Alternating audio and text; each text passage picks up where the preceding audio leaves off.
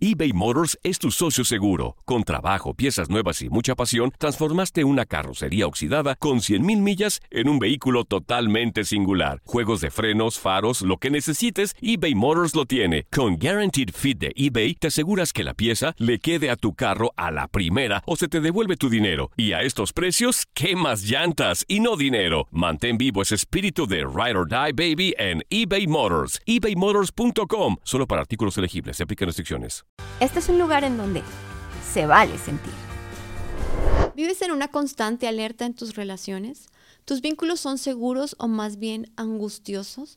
¿Eliges sistemáticamente parejas huidizas a las que aseguras nunca te aman bien? ¿Te has preguntado qué tipo de vínculo de apego creas en tus relaciones amorosas? Les damos la bienvenida a un nuevo episodio de Se Vale Sentir.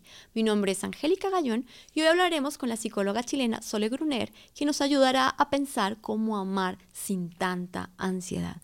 Hola Sole querida, qué gusto tenerte aquí. Angélica, muchas gracias a ti por la invitación. Encantada de estar acá. Muy bien, Sole querida. Siempre nos han dicho que tenemos que prescindir de los apegos para poder amar libremente, pero tú nos dices algo bien distinto y, nos invitas más bien a crear apegos seguros. Cuéntanos un poco esta idea de apego que, manejas tú en tus redes y que tanto trabajas como psicóloga. Durante mucho tiempo se entendió y, afortunadamente hoy en día eh, todas estas teorías y estos enfoques han proliferado enormemente con respecto a la crianza respetuosa, a la crianza basada en el apego y hoy en día prácticamente no cuestionamos ¿no? lo que significa y lo poderoso que es crear lazos de apego, vínculos de apego seguros con nuestros hijos. Eh, sin embargo, eh, cuando se trata de los vínculos adultos, algo, algo ha pasado, algo pasa y algo sigue estando presente en el, imaginario social con respecto a que en la medida que crecemos, este apego temprano, este lazo de dependencia, de necesidad nutritiva y segurizante, debiese evolucionar hacia la independencia absoluta y la autosuficiencia. Y se ha entendido entonces que los adultos debemos ser eh, personas absolutamente autosuficientes emocionalmente y que en ese sentido, en la medida que no necesitemos a nadie, es que vamos a poder entonces amar en libertad, no desde la carencia y desde la necesidad. Bueno, todo eso ha sido desterrado, todo eso ha sido desterrado eh, absolutamente por eh, los modelos que entienden y que han estudiado el amor y el vínculo de pareja eh, desde el enfoque del apego, entendiendo que esta necesidad, el apego es una necesidad biológica, eh, absolutamente transversal a todos los seres humanos e incluso a, otras especies también. Es una necesidad biológica, es un impulso con el que nacemos. Nacemos seteados y programados, nuestro cerebro nace programado para buscar el contacto de estas figuras privilegiadas de nuestro entorno inmediato y encontrar en esa persona o en esas personas un refugio seguro, eh, aliento, consuelo, seguridad, eh, calma, ¿no? Para poder entonces sobrellevar los estresores, las adversidades en la vida. La vida misma. Exactamente, vida acontecida, eh, en donde estamos infinidad de estresores constantemente. Esta necesidad de apego no se extingue a lo largo de la vida. Esta necesidad de apego nos acompaña y sigue vigente desde que nacemos y hasta el día que morimos. Entonces, Sole querida, el apego es algo a lo que no podemos renunciar. Tener un apego a, a, alguien es algo a lo que no podemos renunciar, algo que no nos hace ni más débiles ni menos autónomos. Somos seres vinculares. Somos seres que necesitamos de otros, somos seres interdependientes. Nos encanta pensarnos invulnerables y poderosos, pero no tiene que ver, eh, no necesariamente contradice la idea de que Claro que como adultos necesitamos también contar con recursos autónomos. La autonomía por supuesto que es absolutamente saludable porque no podemos tampoco entregar nuestro, nuestro bienestar emocional y depositarlo únicamente en otros y esperar depender de otros para satisfacer todas nuestras necesidades. Por supuesto que los seres humanos adultos, maduros, eh, eh, que, han, em, que se han desarrollado de manera saludable, también deberían contar con recursos que llamamos de autocontención, de autorregulación. Sí, entraremos ahí adelantito en el podcast. adulto saludable también, además de contar con estas herramientas, también necesita, necesitamos contar con lo que llamamos herramientas o recursos correguladores, la posibilidad de contar con otros, de sostenernos en otros, porque no siempre vamos a poder por nuestra cuenta. Entonces esto viene, obviamente, imagínate, este enfoque viene de, manera muy contracultural, eh, viene a hacernos repensar el amor, que ha sido, por lo tanto, estudiado, decodificado con mucha precisión desde este enfoque. Entonces, no son solo postulados míos. Lo que yo hago es que yo me he dedicado muchos años a estudiar eh, este enfoque desde diversos modelos y eh, me interesa, cuando uno, cuando uno conoce esta teoría de verdad, para, para, un, para uno en lo personal, es como que se, se corre un, universo. Uno dice de verdad, ¿esto qué es? Todo, todo empieza a hacer sentido. Muy bien, Sole querida. Nos, nos, pones de manifiesto entonces que el apego es relevante, o sea, que, que el apego es necesario, que, que, pero lo que sí propones es que hay diferentes tipos de apego. No todos los apegos son sanos em, y quizás entendiendo esta diversidad de apegos, tú planteas cuatro, eh, podamos también comprender cómo nos comportamos, por qué elegimos las parejas que elegimos, ¿no? Porque a veces es tan difícil relacionarse con ciertas personas que amamos. Eh, ¿Por qué no nos hablas, Sole querida, de esas cuatro formas de apego principal que tú trabajas tanto en tus disertaciones, en tu propia cuenta de Instagram? Es, por lo tanto, el apego es universal, pero la calidad del apego varía de una persona a otra dependiendo directamente de su historia vincular, de su historia de apegos, ¿no? En este sentido, Sue Johnson, que es una maestra creadora de un, de un importantísimo modelo de terapia de pareja basada en la teoría del apego, plantea que el vínculo de pareja es una versión adulta del vínculo temprano con nuestros cuidadores primarios. Wow. ¿Qué sucede ahí? Sucede que en ese vínculo temprano, en función de cómo estos, estas figuras primarias, estos cuidadores, madre, padre u otros vínculos significativos, en función de cómo esas personas respondieron a mis necesidades emocionales en momentos de estrés, en momentos críticos, en momentos de vulnerabilidad, dependiendo de la calidad de esas respuestas, se empieza a configurar lo que se llama un patrón de apego. ¿sí? Quiere decir que en la medida que yo me enfrenté a estresores. Cuando uno es bebé, los estresores son el frío, el hambre, la frustración, ¿no? Eh, etcétera, el miedo. Hay, hay distintos estresores la calidad de las respuestas, eh, qué tan oportunas fueron, qué tan sensibles y sintonizadas fueron, qué tan consistentes fueron, empieza a eh, generar, a, transmitir a ese bebé, aún sin lenguaje, estamos hablando de un saber que es absolutamente experiencial, ¿no? Que no es un saber cognitivo. Claro. Y que empieza a transmitirle a este bebé las eh, a ver, la experiencia de, ¿puedo contar con otra persona? Eh, ¿Es seguro confiar? Eh, ¿Estoy a salvo junto a esta persona? ¿Es seguro esperar de esta persona? Todo eso, que yo te lo hoy día, claro, lo planteamos de manera muy lógica, no es, un bebé no tiene ni una posibilidad de conceptualizarlo de esa manera, pero todo esto que te digo se empieza a internalizar, tú y yo, todos nosotros, lo empezamos a internalizar, ¿sí? Al punto que antes de los 12 meses, antes del año de vida, o sea, estoy hablando cuando todavía eh, no hay lenguaje propiamente tal, un bebé ya sabe si puede contar o no puede contar con sus figuras primarias. Ya sabe además cuán valioso es a los ojos del otro porque en la medida que un otro responde de manera oportuna, sensible, consistente, no solo aprendo en el cuerpo, experimento lo que se llama la confianza básica, sino que además empiezo a experimentar mis necesidades importan. Pero ¿en qué se traduce eso cuando nos hacemos adultos? O sea, ¿cómo, cómo se va volviendo este comportamiento cuando vamos creciendo?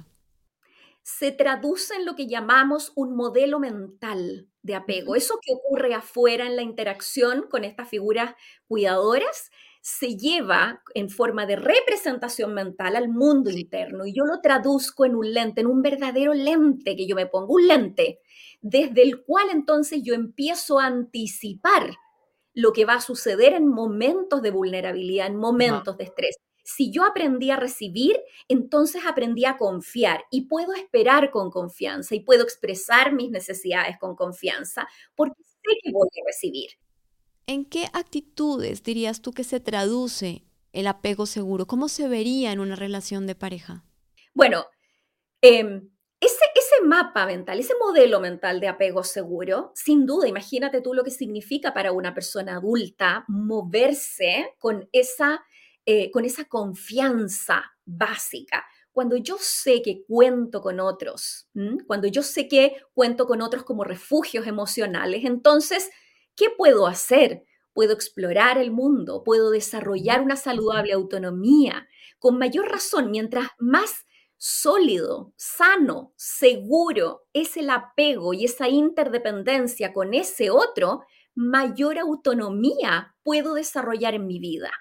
Porque puedo salir a explorar, aventurarme, tener otros intereses, cultivar em, espacios de realización personal, espacios con mis amigas, con amigos, con mi familia de origen. Y sin embargo sé que cuento con este refugio y que cualquier cosa que pase, yo voy a poder volver ahí y sostenerme. Eso a mí me permite ¿no? disponer de mi energía para poner mi energía en múltiples intereses.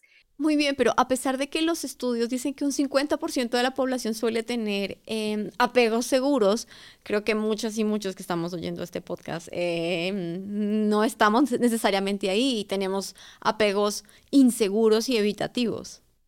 Los patrones de apego inseguros se clasifican en ansioso y evitativo y hay otra categoría que es una categoría distinta en que hablamos del patrón desorganizado, que es más complejo. ¿no? Y que está asociado a trauma, de hecho, a experiencias traumáticas. Pero vamos a centrarnos entonces en los clásicos apegos inseguros, que es el ansioso y el evitativo. ¿Qué sucede en el patrón evitativo?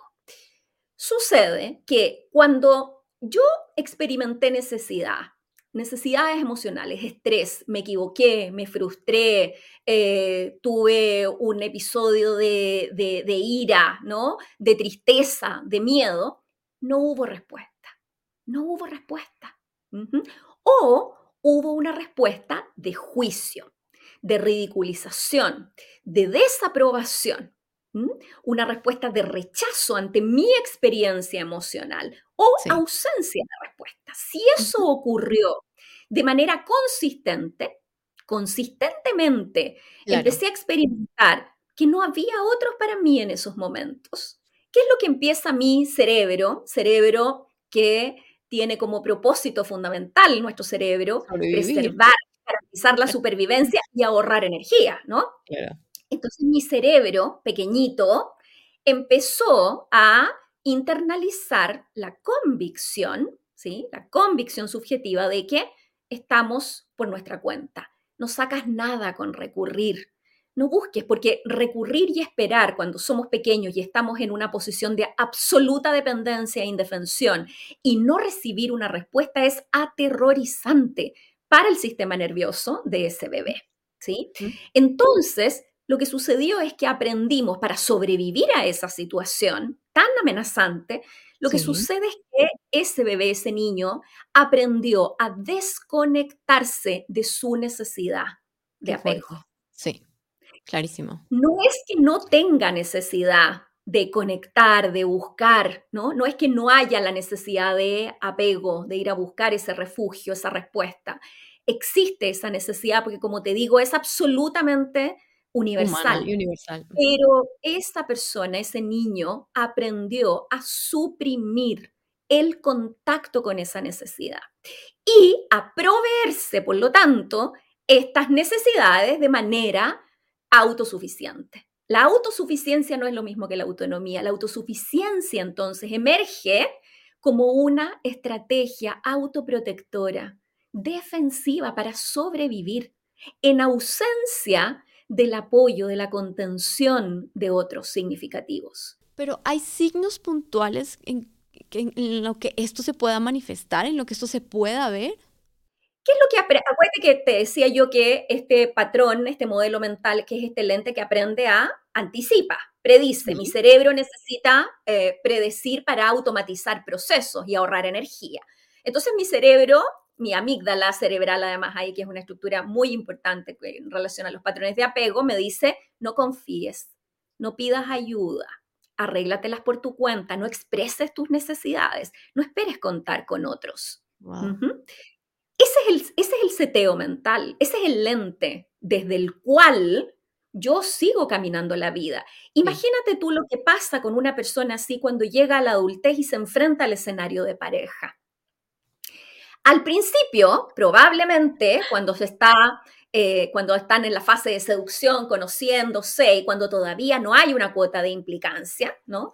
Lo que sucede es que esa persona va a poder probablemente eh, expresar, porque no hay, no hay amenaza, abrirse o expresarse y qué sé yo, ¿no? Sin, sin temor, porque no hay mayor amenaza. Pero cuando esa relación empieza a avanzar y empieza a haber mayor implicancia afectiva, sentimientos, necesidad, extrañar al otro, por una parte, demanda emocional del otro, porque el vínculo es un espacio de necesidad. mi pareja me va a empezar a pedir expresiones, que yo le diga qué me pasa, que siento, que me abra, que le exprese cariño, que esté en sus momentos difíciles, que recurra a ella o a él en mis momentos difíciles. Pero nada de eso va a ser posible, porque mi lente me va a llevar a anticipar que todo eso es tremendamente peligroso. Muchos y muchos hemos tenido relaciones en donde el otro nunca se termina por abrir, nunca se muestra disponible, no, está como entregando todo de sí, ¿no? Hablemos un poco de ese patrón evitativo que creo que a veces incluso nos engancha tanto. Lo que sucede, yo lo voy a llevar más a la caricatura clásica, ¿no? Entendiendo que hay una, hay una variabilidad, obviamente, dependiendo de la historia de, y, de y de las características de cada cual. Em, una persona con un patrón evitativo es una persona entonces que aprendió a no confiar y que por lo tanto funciona de manera muy autosuficiente en la vida. Es una persona que habitualmente aprendió a segurizarse en sus recursos intelectuales, en la mente, en el sobrecontrol emocional. Sentir es peligroso y por lo tanto yo puedo racionalizar y, e ir a intelectualizar mucho. Finalmente espacios que son emocionales como el vínculo, ¿no? Entonces no conecto con mis emociones y eso significa, tristemente, que no puedo conectar con las emociones del otro, porque yo conecto con las emociones de otra persona en la medida que lo que el otro siente resuena en mí. Claro. Yo no conecto, si yo tengo cortado el circuito de conexión con mi sentir, con mis emociones, yo no puedo sintonizar claro. con uno.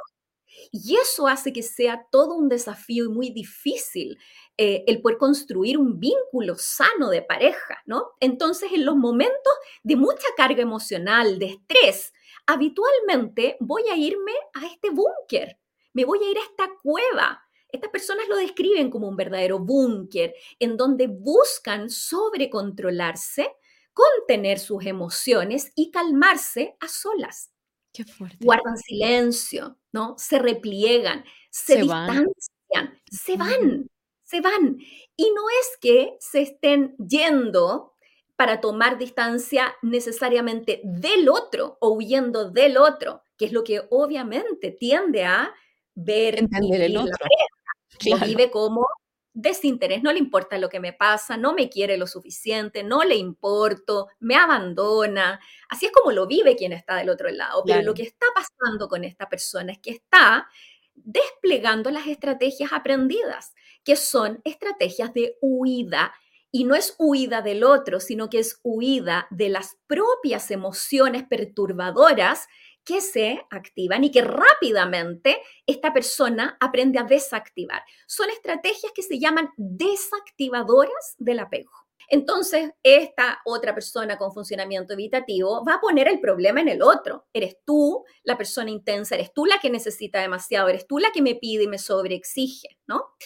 Eh, yo me controlo, yo estoy calmada, calmado, no veo por qué tú pierdes el control en esta situación, si no es tan importante, si no es tan terrible, vamos a dar vuelta a la página, si esto ya pasó. Son todas estrategias que te fijas tú de minimización, pero además también de devaluación emocional. Las emociones como son peligrosas, claro, tienden entonces a devaluarlas, ¿no? Pero paradójicamente, ahí solo querida, en, lo que leía de tus, de tus análisis. eBay Motors es tu socio seguro. Con trabajo, piezas nuevas y mucha pasión, transformaste una carrocería oxidada con 100.000 millas en un vehículo totalmente singular. Juegos de frenos, faros, lo que necesites, eBay Motors lo tiene. Con Guaranteed Fit de eBay, te aseguras que la pieza le quede a tu carro a la primera o se te devuelve tu dinero. Y a estos precios, ¿qué más llantas y no dinero? Mantén vivo ese espíritu de Ride or Die Baby en eBay Motors. ebaymotors.com. Solo para artículos elegibles. Se aplican restricciones.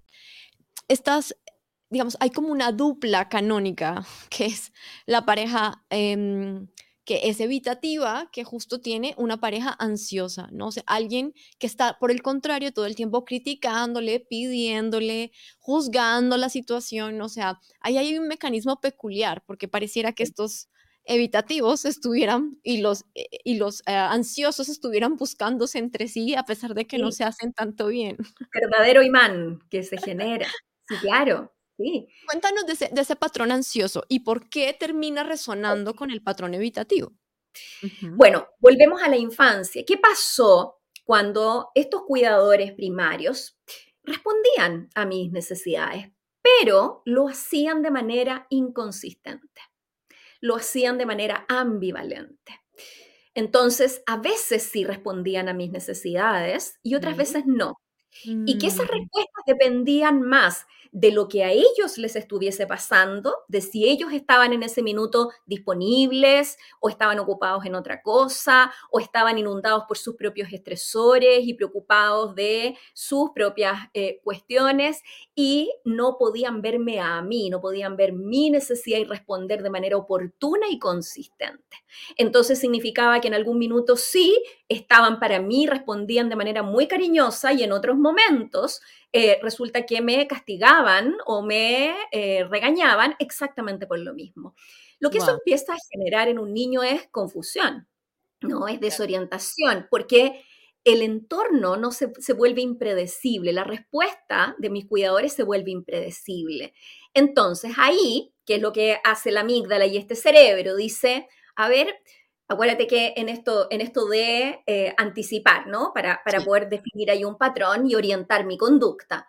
Entonces ese, ese, ese cerebro ese, empieza a decir, a ver, parece ser que hay determinadas circunstancias que no sabemos cuáles porque está totalmente fuera de tu ámbito de control, no lo sabes, pero hay circunstancias en donde el otro sí acude y a ti. Wow. Ajá, pero hay otras situaciones en donde no acude. Vamos entonces a maximizar las conductas. Insiste, insiste, persigue, eh, protesta, lucha. Si tú te fijas, son estrategias de lucha-huida, reacciones de supervivencia. Bueno, lucha para que el otro pueda verte, porque a lo mejor en esa situación va a poder responder. Sin embargo, también ese cerebro dice, a ver, pero espérate, a ver, vamos a luchar, vamos a protestar, vamos a maximizar estas conductas de apego. Entonces, a diferencia en el, patrón evitativo, el apego se desactiva, aquí se hiperactiva el sistema de apego, ¿no? Se maximiza la necesidad de búsqueda, de restablecer el contacto. Pero como no tuvimos respuestas consistentes, este cerebro nos dice, pero no confíes del todo. Qué fuerte. Porque Puede que ahora tenga respuesta, pero eso no significa que vas a tener respuesta más adelante, mañana o pasado mañana. Entonces, tómatelo con precaución. No creas, desconfía, asegúrate, sobreasegúrate. Pero, ¿y qué pasa si la pareja sí responde y te da amorcito y te devuelve a papachos y consentimientos? Cuando sí obtengo, y esa es la trampa, cuando sí obtengo respuestas, Acuérdate también lo que aprendió entonces a predecir este cerebro, no confíes. Entonces no creo. No, pero me dice que me ama, pero no le creo. No, no, no, no, sé por qué no le puedo creer del todo, no confío del todo. Y tengo que poner a prueba y le pregunto mil veces. Y le saco celos y, y llevo al límite y provoco para ver si realmente puedo confiar y puedo creerle que me quiere, que soy importante, que soy una prioridad. Y entonces esto detona mecanismos más complejos en el otro. La pareja, la que está del otro lado, si tiene un funcionamiento evitativo, tiende a experimentar y a vivir estas conductas de protesta, crítica, recriminación, reproche, qué sé yo, acusación, las vive obviamente como un ataque personal. Estrés, vulnerabilidad, que aprendió a replegarse, a huir, mientras el otro más huye, más abandonada me siento. También cuando te oigo, Sole querida, y creo que le puede pasar a la audiencia, es como, no, no te como tú decías, eh, puede ser como una cosa muy caricaturizada, muy llevada al extremo y quizás uno dice, ah, tengo esto, tengo esto otro, ¿no? O sea, quizás me comporto un poco entre los tres escenarios y siendo quizás uno más insistente que el otro, ¿no? Como, ah, puedo reconocerme un poco más ansiosa que segura, aun cuando gozo de cierta seguridad. Es decir, claro que podemos ahí navegar entre los tres, pero definitivamente eh, hay como un, objetivo que es podernos vincular desde lo seguro. Y ahí entonces conecto con la pregunta que te hacía, porque si pareciera tan, o sea, si estamos tan condenados de alguna forma, porque es que es preverbal, que es que lo hicieron mis padres con amor o sin amor, em, ¿qué horizonte de posibilidad nos queda de curarnos y de caminar hacia vínculos más seguros en pareja? Todo nos queda, todas las posibilidades nos quedan, maravillosamente, maravillosamente, porque, porque estos patrones de apego son, em, son circuitos neurales, efectivamente, y los circuitos neurales se crean y se sostienen en la medida que los uso, en la medida que los pongo en, práctica. Entonces sucede algo aquí eh, muy importante y es que este patrón de apego en algún punto de la vida empieza a autoperpetuarse. Porque en función de lo que yo anticipo y predigo, lo que hago yo también es que elijo, aun cuando tenga la sensación de que no elijo, de que, de que, de que en realidad me relaciono con las personas que llegan a mi vida, no, elegimos bastante más de lo que creemos, elijo determinadas personas y no solo parejas, estoy hablando de eh, amistades, ¿sí? O incluso de cómo yo conservo determinados vínculos en mi familia de origen. Yo elijo, yo en la, en la, infancia no tuve posibilidad de elegir eh, con quiénes me vinculaba. Mis vínculos de apego fueron los que me tocaron, ¿no? Sí. Eh, pero en la adultez yo puedo elegir y por eso yo sostengo con convicción absoluta que uno de los poderes que tenemos los seres adultos es el de la selectividad vincular. O sea, cuando uno entiende que un vínculo de apego, por definición, es una persona que impacta mi neurobiología, ¿sí? Y que así como tiene el poder de calmarme, de que con una simple mirada, un gesto, un abrazo, el contacto de la mano puede llevarme a... Em, eh, a sentirme calmada, a, oye, se secretan eh, sustancias analgésicas similares incluso a, eh, a, las que se secretan, a las que secretan los opiáceos. O sea, estamos hablando de que tiene un impacto físico concreto, no estamos hablando de cuestiones románticas, ¿no? Estamos hablando de cuestiones muy concretas y específicas. El otro tiene el poder de corregularme. Esa es la maravilla de los vínculos. Para eso nos vinculamos, para contar con otros que sean capaces de ofrecernos un refugio seguro y transitar la vida con mayor autonomía y libertad. Para eso nos vinculamos, sabiendo que nos tenemos, podemos caminar con más libertad y autonomía. Bueno, eh, entonces me impactan en ese sentido, pero como todo tiene su lado A y su lado B, claro, obviamente el hecho de que me pueda impactar ese vínculo en un sentido positivo, también implica que me puede impactar en un sentido negativo y que una palabra, eh, una expresión de juicio, de rechazo, de desdén, una crítica de mi pareja o de una figura de apego me puede destruir. Una ruptura, un engaño, una traición me pueden destruir, me pueden destrozar el corazón ¿te fijas? Eh, entonces, eso es lo que hacen nuestras figuras de apego. Y cuando uno toma conciencia de eso, y aquí hay otro elemento importante, y es que el patrón de apego no tiene que ver con personalidad, no son rasgos de personalidad. O sea, no soy así, yo no, no soy ansiosa, no soy segura, no soy evitativa. Funciono de esa manera porque aprendí a funcionar de esa manera. Claro, pero entonces podemos aprender a funcionar de otra manera. ¿Cómo? La clave para recablear estos patrones, que sí se pueden recablear, es crear nuevas experiencias vinculares seguras. Si a partir de determinadas experiencias, mi amígdala, mi cerebro aprendió, no puedes confiar en otros, no le creas, sobreasegúrate. Cuando yo empiezo a recibir respuestas sensibles, cuando yo empiezo a contar con un otro, me doy cuenta que confío, me entrego, que puedo abrirme en algún momento y que esa otra persona está para mí, que me ama como soy, que me quiere, que, eh, que puedo confiar, que puedo recurrir, que me da un lugar en su vida importante. Todo eso es experiencia. Y esa experiencia lo que empieza a hacer es que empieza entonces mi amígdala a decir, a ver, a ver, espérate, parece que sí podemos confiar en otro. Parece que sí eres valiosa no es algo que me digo, me, explico, es algo que vivo y que experimento.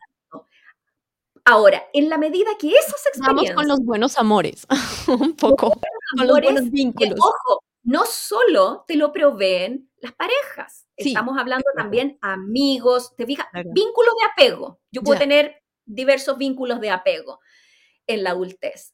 Entonces, cuando yo me doy cuenta de que mis vínculos de apego impactan en un sentido de que si no están para mí, si no están disponibles, lo que mi cerebro, este cerebro primitivo va a hacer es que va a reafirmar lo que aprendió, ¿viste? No confíes, no eres importante, tus necesidades eh, son desmedidas. Eso voy a reafirmar y eso va a reforzar el circuito, va a reforzar ese circuito neural y mi patrón de apego. Entonces, si yo elijo parejas no disponibles emocionalmente, no solo es, ah, bueno, ya, un dolor más, no, no, yo estoy reforzando mi patrón inseguro, que más me va a costar luego recablearlo. Claro. Pero si yo elijo parejas, amistades, figuras de apego que sí están para mí, que pueden estar para mí, de manera suficientemente sensible, suficientemente consistente. No estoy hablando 24/7 porque todos tenemos una vida, ¿no? Eh, suficientemente recurrente como para afianzar el sentido de confianza, de seguridad en el otro, entonces este cerebro empieza a crear, a recolectar nueva evidencia contraria. Cuando esa evidencia se empieza a sumar, a sumar, a sumar, llega un punto en donde la amígdala, ¿sí? Se tiene que rendir y tiene que decir, ¿sabes qué? Esta evidencia ya es aplastante. Confiamos, eres valiosa, ¿sí? Puedes creerle a otros, no necesitas sobre asegurarte. En ese momento, efectivamente, claro, no es algo que ocurra en un, segundo, ¿no? Es un proceso lento, paulatino, gradual. un comportamiento sistemático, ¿no?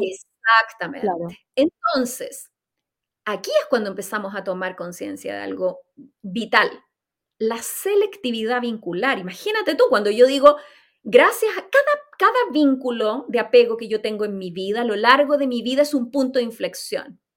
No son neutros. El impacto que tienen o reafirman mi patrón inseguro, si es lo que traigo, o contribuyen a recablear y a sanar. ¿Te fijas? Tremendo. O sea, me la juego en la selección.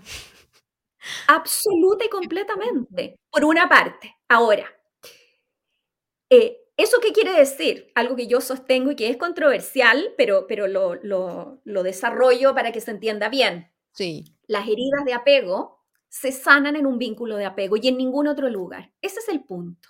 Qué interesante. Entonces alguien puede decir, ¿quiere decir que siempre necesito a un otro para sanar? Sano siempre en un vínculo. Pero mira acá hay, hay algo que la gente también tiene que entender, porque cuando yo lo sostengo así, me pueden decir, pero espérate, eso no significa poner también afuera, ¿no? Absolutamente, nuevamente, como el poder de, mi bienestar y qué sé yo. entonces alguien dice, no, yo he sanado por mi cuenta. ¿Cómo has sanado? Yo fui a terapia, he hecho procesos de ayuda. Bueno, ¿y quién crees que es el terapeuta? Un vínculo de apego. Qué bueno, lindísimo. Porque abre las posibilidades del vínculo a todos. Absolutamente. Entonces alguien puede decir, sabes que no sé elegir, no tengo a nadie a mi alrededor disponible. Bueno, hay que empezar a, eh, a filtrar mejor entonces de quién me rodeo, pero puedo elegir un terapeuta que sea un vínculo de apego. Por eso siempre digo también la elección del terapeuta es fundamental. Los estudios que se han hecho con respecto a qué tipo de enfoque son, eh, generan como tienen mayor impacto y qué sé yo, fíjate que todos los estudios eh, eh, concluyen que lo realmente relevante no es el enfoque teórico, la aproximación teórica del terapeuta, sino la calidad del vínculo. El vínculo con el terapeuta. Wow. O sea, donde no te sientas aceptada, aceptada por el otro, querida. Por eso esto también ha venido a cambiar el paradigma de las psicoterapias también. O sea, uno tiene que sentirse querido por su terapeuta. ¿Te fijas? Querido. si no es en un espacio, y si no es en un espacio terapéutico, al menos en un espacio, por ejemplo, de amistad, ¿no? Familiar. Absolutamente. la posibilidad está en el vínculo. Amistades. Y hay otro espacio vincular clave, que también es precioso y que también nos abre este, este mundo de posibilidades para sanar, que es más autónomo aún, ¿no? Y que tiene que ver con el trabajo con mi niña interior. ¿Qué sucede en el trabajo con el niño interior? ¿Mm? Lo que sucede es que uno cuando lo trabaja también desde este enfoque, uno entiende que vas a ir a recablear el vínculo entre tu adulta, tu adulto y tu niño.